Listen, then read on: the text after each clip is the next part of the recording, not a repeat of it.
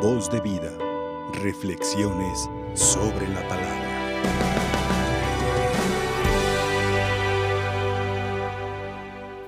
Queridos hermanos, en esta octava de Navidad, la Iglesia nos invita a contemplar el glorioso testimonio de San Esteban. Hoy, a través de esta celebración, a través de esta palabra que nosotros hemos escuchado, nos da una enseñanza importante para la vida de cada uno de nosotros como cristianos. También nosotros somos llamados a ser mártir. ¿Qué significa la palabra mártir? Testigo. Todo bautizado, todo cristiano debe de ser testigo de qué cosa? De este misterio que nosotros estamos celebrando. El día de ayer, la celebración de la Eucaristía en la misa del día, a través del evangelista San Juan, daba una afirmación. A Dios nadie lo ha visto jamás, jamás.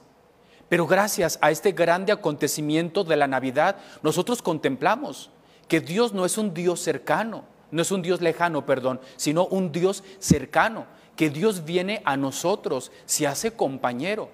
Y gracias a Cristo, lo que nosotros no podemos, gracias a Cristo podemos conocer a profundidad el misterio de Dios. Gracias a Cristo podemos acercarnos a Dios, contemplar a Dios, tocar a Dios. Y gracias a Cristo nosotros descubrimos que todo en Dios es ternura, es compasión y es misericordia. Gracias a Cristo nosotros descubrimos que el amor de Dios no tiene límites. Ahora, hoy nosotros que estamos celebrando el martirio de San Esteban, debemos de comprender que este misterio de Dios no solamente se celebra de una manera externa, sino que sobre todo esto que nosotros hemos conocido de Dios se vive. Nosotros hemos escuchado en la primera lectura que San Esteban, que se ha encontrado con Cristo, que ha conocido a Dios, que ha experimentado en su propia vida este amor, esta ternura, esta misericordia, se siente movido a vivir también él este mismo amor que él ha conocido. Nosotros hemos sido testigos que a pesar de los señalamientos, de la condena, de la persecución, de los grandes sufrimientos, San Esteban es capaz de amar como Dios mismo nos ha amado. Es capaz de amar como Cristo, como Cristo mismo lo ha hecho en la cruz. Nosotros, contemplando el testimonio de San Esteban, contemplamos que es posible amar como Dios, que es posible amar sin límites, que también nosotros podemos amar y de una manera concreta. Y ese amor nos llevará a ser pacientes, ese amor nos llevará a entregarnos a nosotros mismos, pero también ese amor nos llevará a perdonar a aquel que nos ofende. El cristiano es llamado a conocer el amor de Dios. Y nosotros hemos conocido el amor de Dios gracias a Cristo, que se ha hecho hombre como nosotros. Pero también el cristiano está llamado a dar este mismo testimonio, amar como Cristo lo ha hecho. Ahora, por nuestras fuerzas, esto es imposible.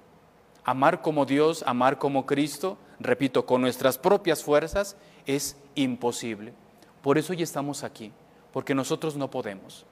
Porque cuando alguien comenta algo, cuando alguien me señala, cuando alguien me hace algo, ¿qué es lo que sale? La rabia, el coraje, el deseo de venganza.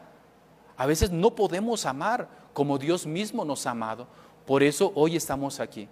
Nos acercamos a la mesa del Señor, nos acercamos a ese altar para podernos encontrar con ese Dios cercano, con ese Dios que se ha hecho hombre como nosotros, amigo y compañero, para que participando de esta celebración verdaderamente podamos sentir en nuestra vida esa ternura, ese amor y esa misericordia que Dios ha manifestado en Cristo, para que esa ternura y ese amor que Dios nos da a través de su Hijo, pueda transformar, pueda cambiar toda nuestra vida. Con Cristo es posible amar. Con Cristo es posible aceptar cualquier cosa. Con Cristo es posible entregar nuestra vida. Con Cristo es posible perdonar a los enemigos. Por eso hoy estamos aquí, porque sabemos que en esta mesa se ofrece aquel que se ha hecho hombre como nosotros, en esta mesa se nos ofrece, escondido bajo las especies del pan y del vino, a Cristo, que puede darnos la gracia de amar, de perdonar y de servir. Acerquémonos pues a la mesa del Señor, participemos de este santo sacrificio, para que esta celebración nos haga encontrarnos con Cristo, nos haga nutrirnos de Cristo, para que llenos de la gracia de Cristo podamos amar como Dios mismo nos ha amado. Que la Virgen Madre interceda por todos, que así sea. Voz de vida, reflexiones sobre la palabra.